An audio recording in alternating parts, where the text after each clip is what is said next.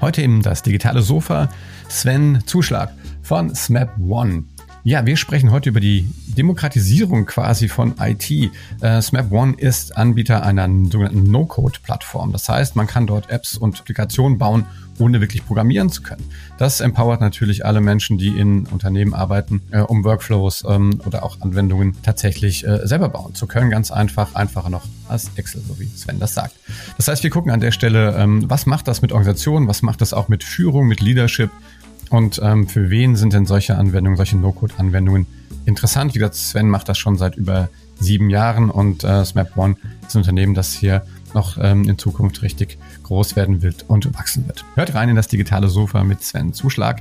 An dieser Stelle wie immer ein Hinweis auf unseren Partner Zencaster. Das ist das Startup aus den USA, das uns das Tool zur Verfügung stellt, mit dem wir wunderbar ähm, remote diese Podcast aufnehmen können. Nur Audio oder auch mit Video.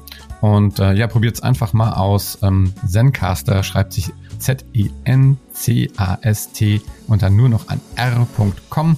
Und dort könnt ihr einfach erstmal kostenlos das Tool ausprobieren. Und ähm, ja, viel Spaß also mit das digitale Sofa. Sven Zuschlag von Smap One und No Code.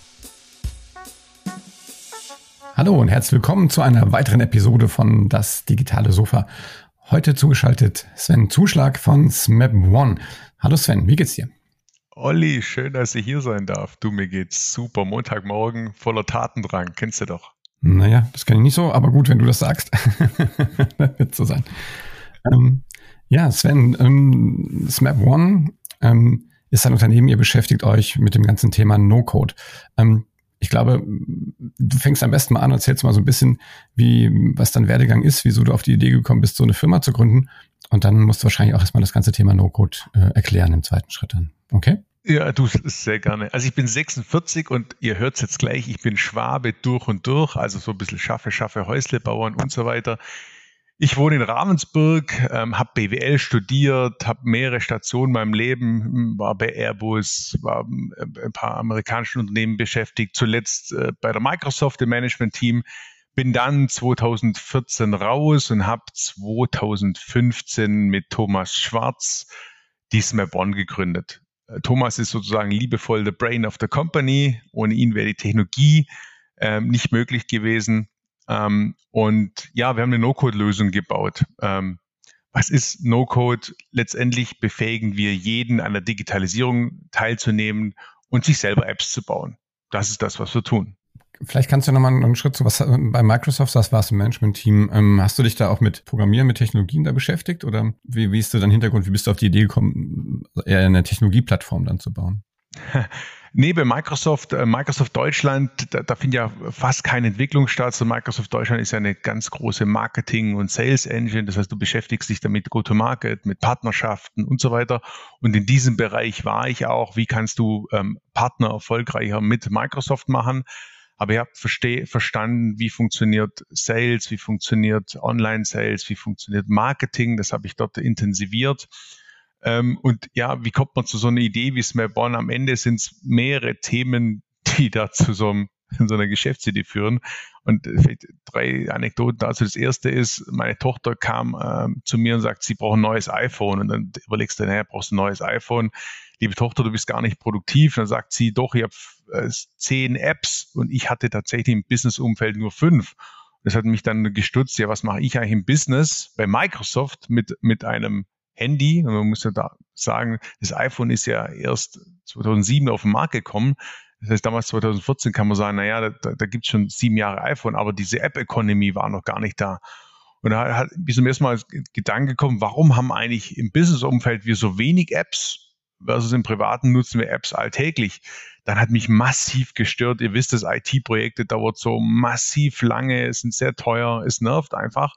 Und die Digitalisierung generell läuft auch träge. Ihr habt es gerade gesehen, die Bundesregierung, die hat jetzt IT und Digitalisierung ähm, ja als Topic äh, mit aufgebracht, wo ich sage, hey, mir 2021 ist ein bisschen spät, oder?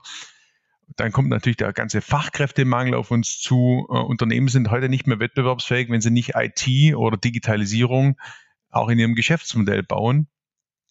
Und das dritte war, IT und ihr kennt es vielleicht von deiner Mutter, wenn ein, PC kaputt ist oder von einer Verwandtschaft, dann kommen sie meistens zu dir oder zu mir und sagen, reparier mal PC. Das heißt, viele Leute können mit IT immer noch nichts anfangen. Und für viele ist ein rotes Tuch. Und ich wollte so sagen, diese drei Themen zusammenbringen und dann bin ich auf diese Lego-Idee gekommen. Es muss so einfach sein, Apps bauen wie so eine Art Lego-Baukasten. Also jeder kann sich beteiligen. Es muss einfach sein, es muss schnell sein. Schwuppdiwupps, Mapon war geboren und jetzt ist Gott sei Dank echt eine Erfolgsgeschichte. Die, ähm, ihr seid ja jetzt schon wirklich über sieben Jahre am Markt. Ähm, dieses äh, No-Code-Thema ist ähm, das, das sieht man immer wieder. Wart ihr da damals mit einer der ersten, die das auf den, auf den Markt gebracht haben? Hm, anders. Es gibt schon immer in der IT die Überlegung, naja, Software muss ja per Drag and Drop gebaut werden und äh, ähm, und es war schon immer die Überlegung, wie kann ich Applikationen oder IT einfacher machen. Und es gab ja schon immer auch Coding-Plattformen oder Plattformen, die es schnell erlaubt haben, Geschäftsprozesse zu digitalisieren. Da arbeitet die IT schon seit den 80er Jahren dran. Aber man muss sagen, erst mit der aufkommenden Cloud-Technologien ähm, ist es erst so richtig möglich geworden und mit API und mit Drittsystemen auch ein System zu bauen, das nachhaltig funktioniert. Dann muss man auch wissen, No-Code, ähm, da kannst du nicht alles bauen. Nehmen wir die Lego-Analogie, du hast, du kannst dir ein Auto bauen mit Lego, das hat Ecken, Kanten, das sieht halt genauso aus, wie du es baust ähm, ist aber nicht so formvollendet wie das 1 zu 18 Auto, das du im Laden kaufen kannst. Und das musst du einfach wissen. Aber immerhin kannst du deine Kreativität freien Lauf schenken. Das ist bei so einem No-Code-Modell auch der Fall. Das heißt, du kannst irgendwie Lichter oben auf dein Auto bauen, was vielleicht von Standard nicht gegeben ist, heißt schnell customizbar, was du beim 1 zu 18 Modell nicht machen kannst. Und äh, da ist die Technologie jetzt ready und es gab schon einige im Markt, weniger in Europa, sondern eher in den USA, in den Nordics, in Nordics gab es auch ein, zwei. Also wir waren nicht der, der, First Mover, aber wir haben es dann relativ schnell geschafft, in Deutschland der Marktführer zu werden. Die, ähm, ich sag mal, die technische Plattform von sowas, also vielleicht musst du wirklich mal für, für, für, jetzt bin ich glaube ich schon sehr tief drin, also verfolgt das ganze Thema No-Code auch schon ehrlich gesagt eine Weile. Mhm. Ähm, vielleicht müssen wir es echt nochmal einen Schritt äh, oder du solltest das mal in, vielleicht mal einen Schritt zurückgehen, wirklich nochmal einen Schritt einfacher erklären, dass es auch, auch wirklich nicht Techies, äh, die hier durchaus ja auch zuhören, ähm, vielleicht verstehen. Das heißt No-Code genau, also ist das, was ist da der Hintergrund? Also man braucht im Prinzip eigentlich, man programmiert, wenn man so will, ja, wie auch immer mhm. man jetzt Programmieren definiert, ja, äh, nicht mehr auf den Code, auf die Pixel oder auf die, auf die, auf die kleine einzelne Codezeile runter, aber ähm, wie funktioniert das? Erklär es vielleicht mal wirklich in den ganz einfachen äh, Worten. Ja, super, genau. Also das Hauptziel ist es ja, Software oder Applikationen einfacher zu erstellen, wie es bisher der Fall ist. Und der ganze Trend nennt sich Citizen Development. Also Citizen, der klassische Bürger, also jeder kann helfen, Digitalisierung zu machen. So, und was heißt es konkret? Citizen Development wird in zwei Teile aufgeteilt. Teil eins ist Low Code, also mit wenig Code, aber du brauchst ein bisschen Code. Das ist für IT-Nerds, IT-Pros, die so ein bisschen coden können, aber nicht bis zu Ende. Und denen stellt man Tools bereit, dass sie ähm, ähm, ja, Code produzieren können oder Applikationen produzieren können. Und wir sind in dem ganzen Thema No-Code. Das heißt, dass die Assistente der Geschäftsleitung, dass die Entsorgungsfachkraft, dass der Logistikexperte sich selber seinen Prozess digitalisieren kann. So. Ähm, No-Code gibt es in unterschiedlichen Ausprägungen, weil du kannst nicht mit alles mit einer No-Code-Plattform machen. Wir beschäftigen uns hauptsächlich derzeit mit dem intelligenten Klemmbrett, wenn man so will. Also alles, was du bisher mit Papier gemacht hast, kannst du jetzt auf unserer Plattform, ähnlich wie so Lego, ähm, Lego-Bausteine zusammenstecken und du kannst Papier digitalisieren. Jetzt klingt das relativ unspannend, aber wenn du mal bedenkst, dass du, machen wir einen kleinen Prozess, Medienbrüche hast, du hast, ein großer Kunde von uns ist Vonovia und die ähm, machen, haben viele Wohnungen, die kennt man aus der Presse, und die haben natürlich Abnahmeprotokolle, Übergabeprotokolle und ganz viele Prozesse, die vor Ort passieren. Und dann nimmt man Stift und Papier ähm, und dann hast du ein Foto und vielleicht äh, GPS, Standard.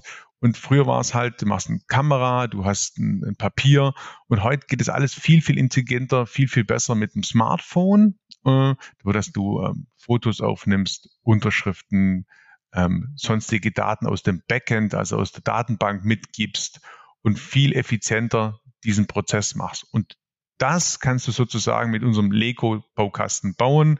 Per Drag and Drop schiebst, schiebst du einfach diese Bausteine, diese Stücke, also machen wir ein Beispiel, Baustein kann Foto sein, Baustein kann Prozess sein, also so eine Abhängigkeit, Genehmigungsprozess, der wird dir schon dargestellt und du schiebst ihn einfach dahin, wo du ihn brauchst und das Tool folgt so von deinem Prozess, weil du es dir selber zusammengeklickt hast. Also No-Code, du baust dir eine App auf dem Smartphone, das dir ermöglicht, das Papier sozusagen abzuschaffen. Und Papier ist ja letztendlich nur ein Teil von einem Prozess, so muss man es denken. Im Hintergrund gibt es natürlich viele Abrechnungssysteme, Personalsysteme und dann sorgt unsere Plattform einfach dazu, dass die Daten auch strukturiert aus den Plattformen in die App kommen oder aus der App in die Plattformen. Man, ähm, man entmystifiziert ja im Prinzip damit auch IT. Ne? Also wie, wie, wie, wenn ihr damit sozusagen die Unternehmen approacht, also du hast es gerade selber schon gesagt, ne? IT ist immer äh, langwierig, teuer, ähm, man braucht immer wirklich Spezialisten und sowas. Jetzt kommt ihr an, oh, ist alles ganz einfach, geht quasi. Also wie bei, bei Lego Scratch. Ich kann das kann selbst Kinder zusammenschieben. Ähm, was passiert da in den Unternehmen, ehrlich gesagt, oder wie reagieren die Unternehmen am Anfang, wenn die, wenn die sich mit dem Thema beschäftigen? Ähm, was, was müsst ihr tun, damit ihr euch wirklich das abkaufen, dass das wirklich so einfach geht, was ja sonst immer unheimlich kompliziert war? Also zum einen ist es natürlich ein krasser Kulturchange. Warum? Man hat bisher immer IT oder Digitalisierung in der IT-Abteilung verortet. So. Und jetzt beginnt ja folgendes, du demokratisierst in dem Fall IT und sagst, du kannst überall IT entstehen lassen das ist ähnlich wie Excel. Also ich vergleiche es immer gern mit Excel. Excel gibst du in die Abteilung und, und dann passiert mit Excel krasse Sachen, was niemand vorhergesehen hat, aber es wurden auch Applikationen oder mehr wie nur Excel-Tabellen gebaut. Und natürlich muss man beim Aufbau aufbauen, äh, aufpassen, dass die IT-Abteilung hat immer Angst, dass es Wildwuchs gibt und Corporate Governance und so weiter. Dafür haben wir Mechanismen, dass das nicht passiert. Du brauchst transparent, du musst wissen, wo was gebaut wird. Aber, und das ist ganz, ganz wichtig, du entlastest deine IT-Guys, die mit SAP, CRM und anderen Anforderungen ja hoffnungslos überlastet sind und aber auch nicht das Personal kriegen, das, das, das hinzukriegen. Und deswegen ist es so wichtig, dass auch die Unternehmen verstehen, dass die Mitarbeiter ähm, teilhaben an diesem Prozess. Ich nenne es immer, wie kommst du denn in die Digitalkompetenz? Jeder spricht von Digitalkompetenz, aber keiner macht was dafür.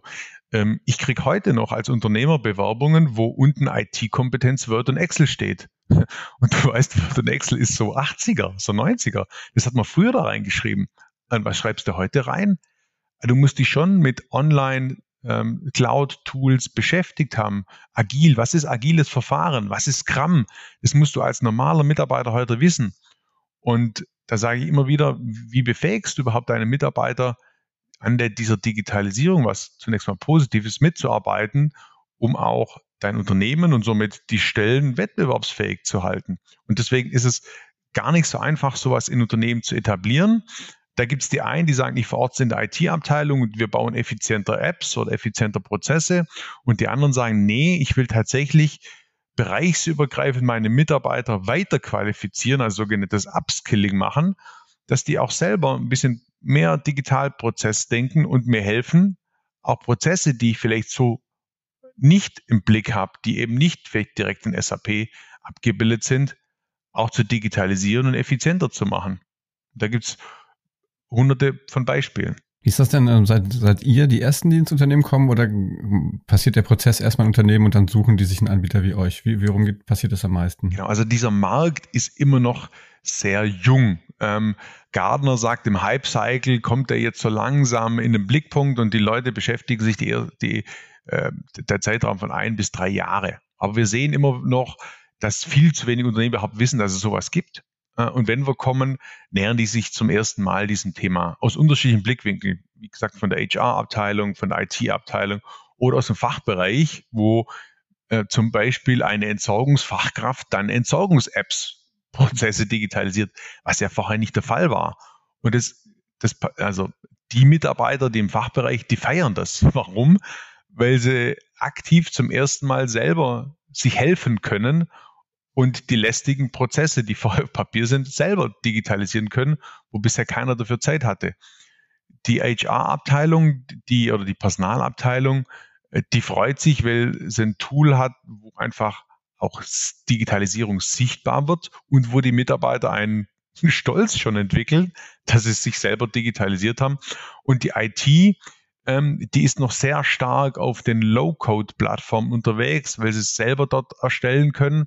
Und dieser Schritt in die Demokratisierung rein, ich glaube, die braucht dann noch ein bisschen. Also wir machen sehr viel Aufklärung derzeit. Stellt ihr nur die Plattform zur Verfügung oder begleitet ihr auch Unternehmen sozusagen in diesen Anfängen? Weil, also meine Erfahrung ist, dass das natürlich, du hast es auch gerade gesagt, das ist ein, einfach mal eine andere Kultur. Ich kann das selber machen, es geht schnell, ich kann was ausprobieren, vielleicht klappt es mal auch nicht, ich ändere es dann wieder. Also ne, grundsätzlich auch agile Elemente aus dem agilen Manifest zu übernehmen. Das macht ja mehr mit dem Unternehmen, als dass jetzt einfach statt Excel jetzt ein anderes Tool einsetzen. Seid ihr da, seid ihr da gewappnet quasi auch solche Kulturprozesse in den Unternehmen dann zu begleiten oder arbeitet ihr da eher Hand in Hand mit anderen? Ja, genau. Also das Coole ist ja eigentlich, wenn du mal das Lego-Beispiel nimmst, wenn dein Sohn zu dir sagt, lieber Papa oder deine Tochter, wir spielen jetzt Lego, dann sitzt du dich auf dem Boden und sagst, wir spielen. Da brauchst du keine Anleitung, sondern du steckst das Zeug zusammen und du weißt ja noch gar nicht, was du bauen willst. Und dann geht die Kreativität los. Und das ist schon auch Teil unseres Geschäftsmodells. Einfach als Self-Service, mach mal. Nimm deine Leute, mach mal.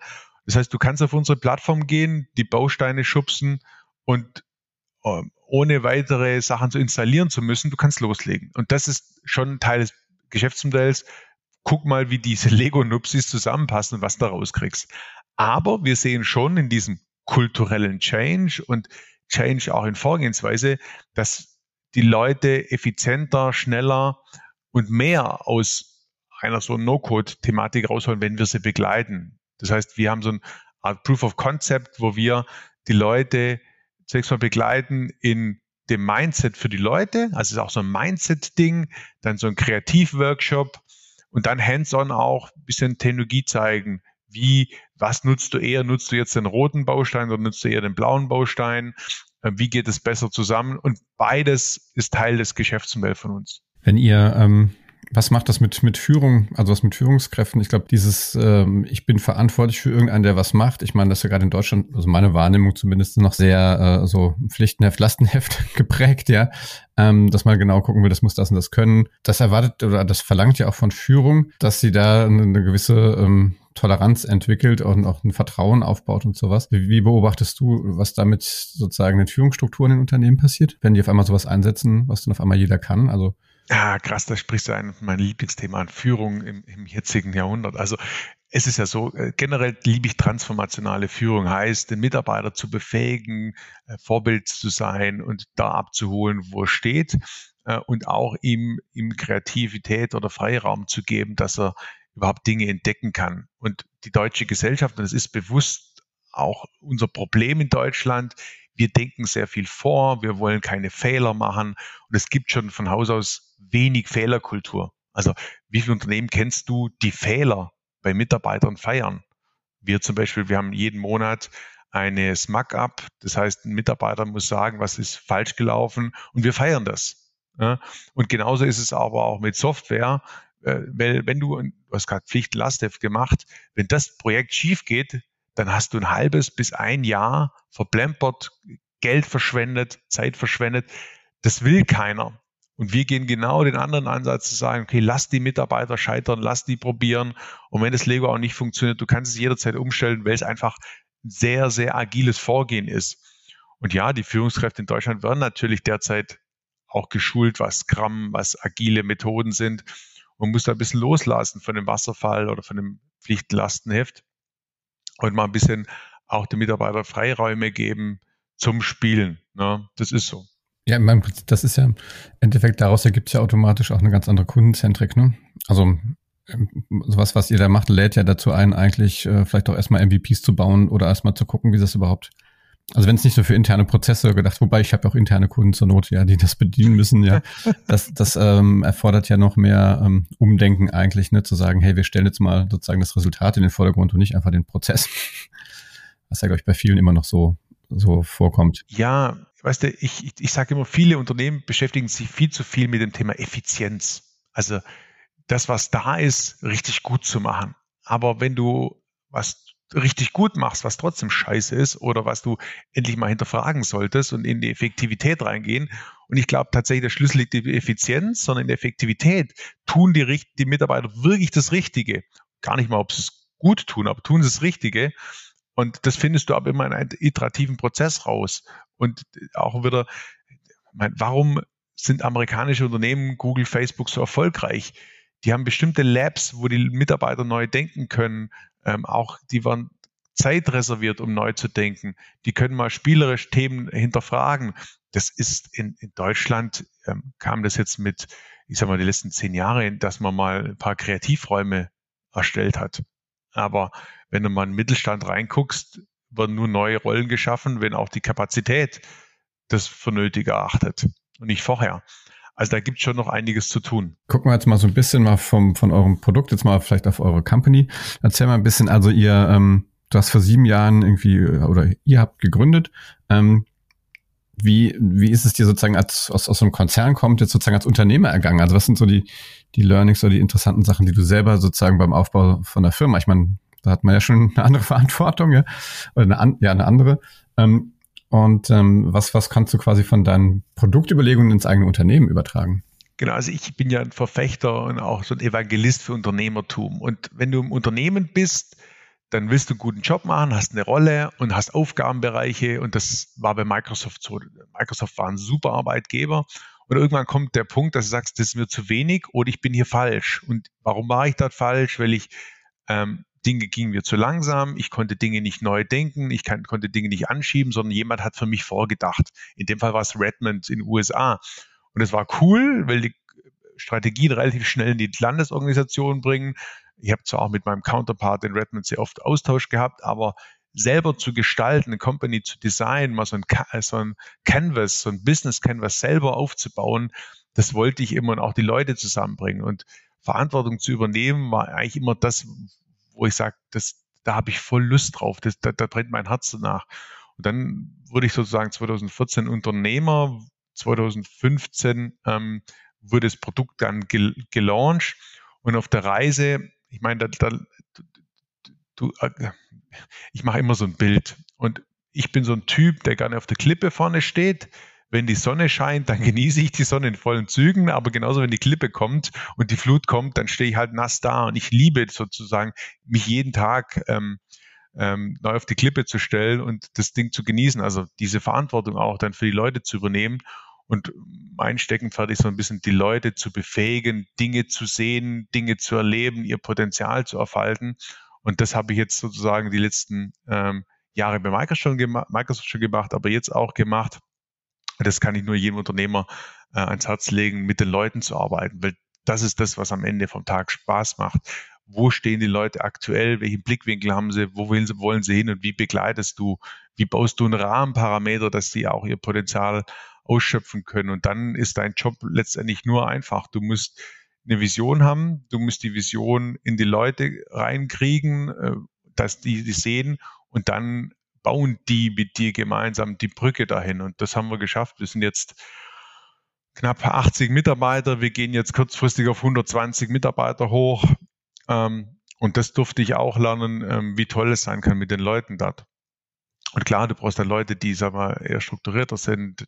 Du brauchst dann Leute, die dann sozusagen das Fundament dort gemeinsam bauen. Wie, wie groß seid ihr? Wie viele Mitarbeiter hast du jetzt? Genau, also wir gehen jetzt von 80 auf 120 Mitarbeiter hoch. Okay. Im Prinzip, also eine No-Code-Plattform muss man aber auch programmieren. Das heißt aber so in, in, inhäusig wahrscheinlich braucht ihr ja auch, äh, braucht ihr ja schon auch ähm, Entwicklerinnen und Entwickler, oder? Die, die so eine Plattform halt bauen, die das dann halt so einfach macht. Ja, und das ist ein Riesenscheiß in Deutschland aus zwei Perspektiven. das eine ist, du kriegst keinen Entwickler, aber du willst Entwickler in Deutschland. Und das zweite ist, du brauchst viel Geld. So eine No-Code-Plattform oder so eine Plattform, die wir bauen, die muss, sagt Neudeutsch, Enterprise-Ready sein.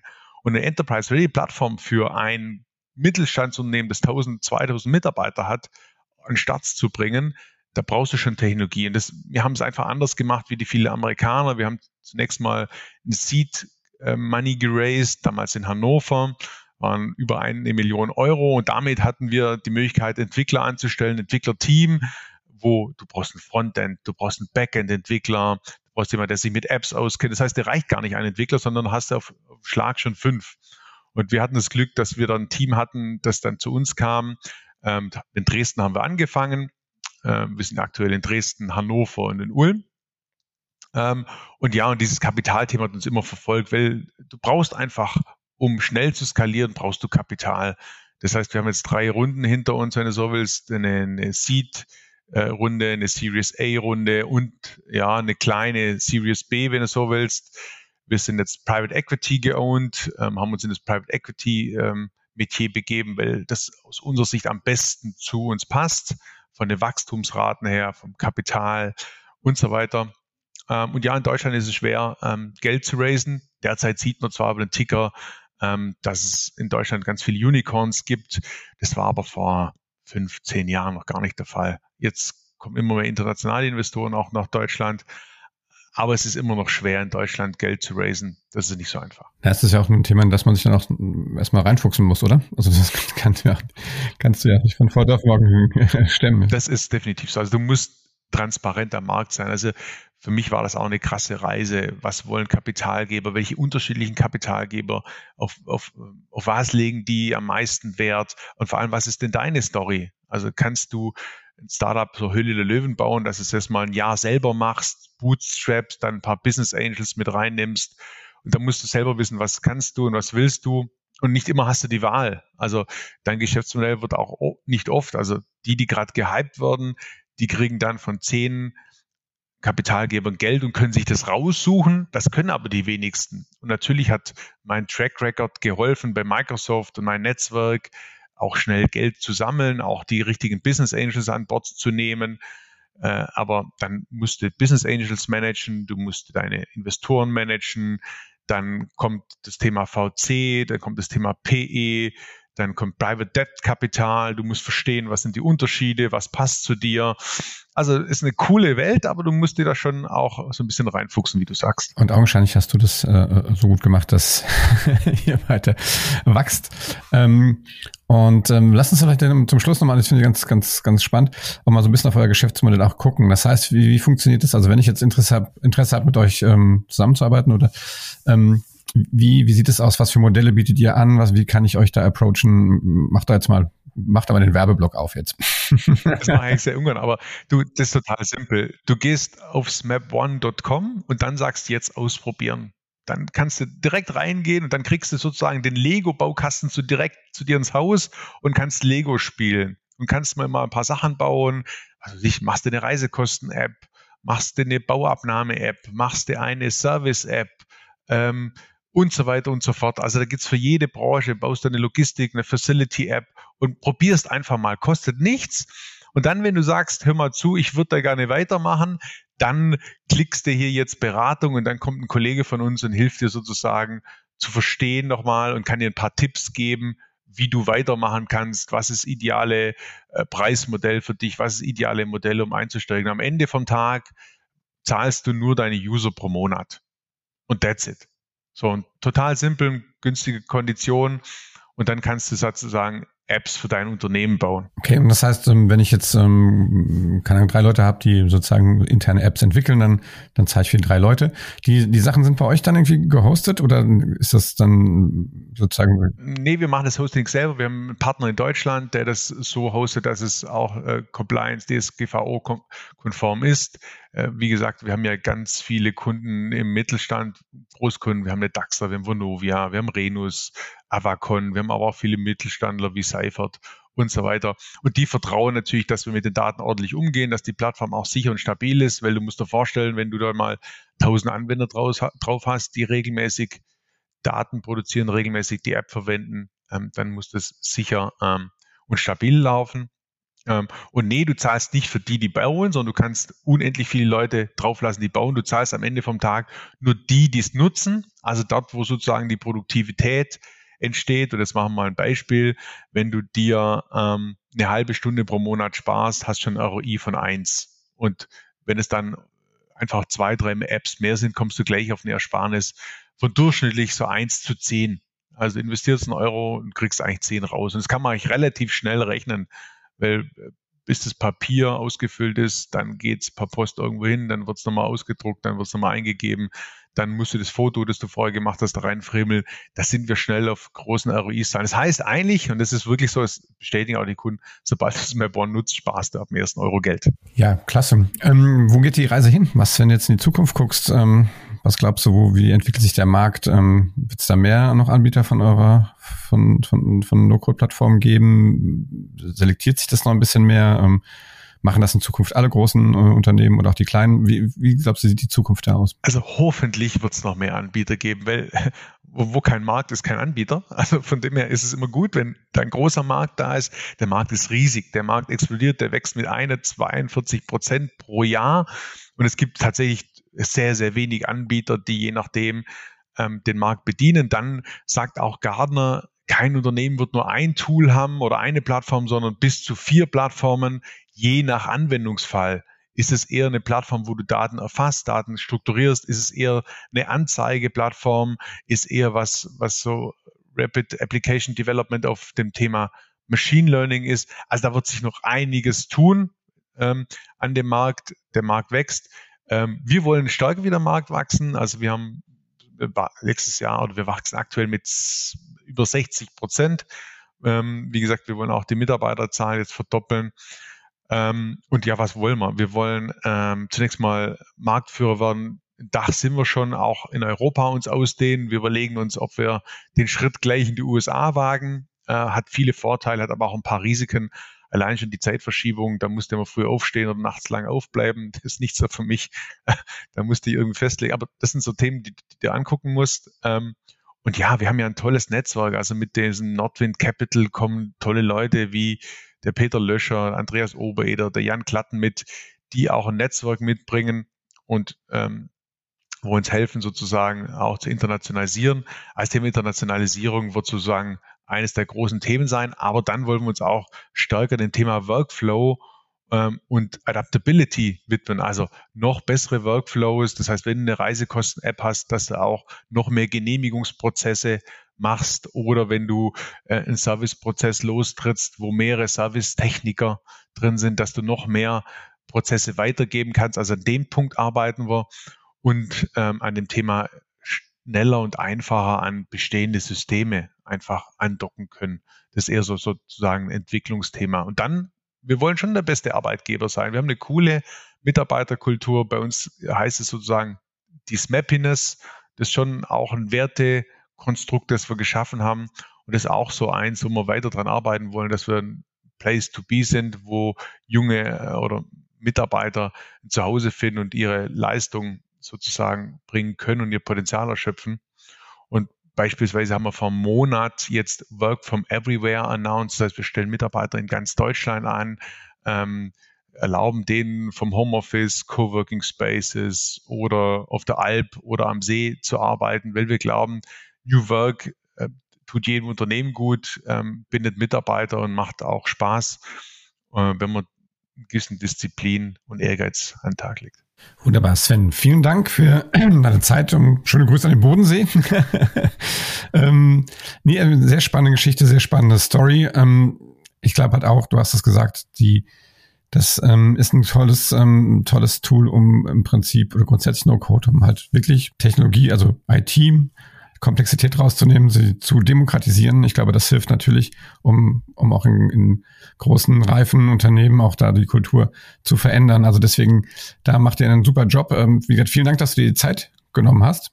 Und ähm, ja, ich hoffe, dass ihr da eure, eure Wachstumsziele auch auch erreichen könnt. Olli, sehr cool. Also, dann einfach mal anfangen zu spielen. Ich freue mich drauf. Alles klar. Also, ähm, das war Sven Zuschlag von SMAP One ähm, und äh, einer No-Code-Plattform hier aus Deutschland. Äh, Wenn es euch gefallen hat, dann gebt uns einen Daumen hoch oder fünf Sterne bei bei Apple Podcasts. Ähm, ihr findet uns auf allen auf allen Plattformen. Ähm, es gibt immer noch eine Zusammenfassung auf der Webseite www.dasdigitalesofa.de E. In diesem Sinne, Sven, schöne Grüße nach Ravensburg und wie gesagt, alle anderen da draußen, bleibt gesund. Bis dann. Bye bye.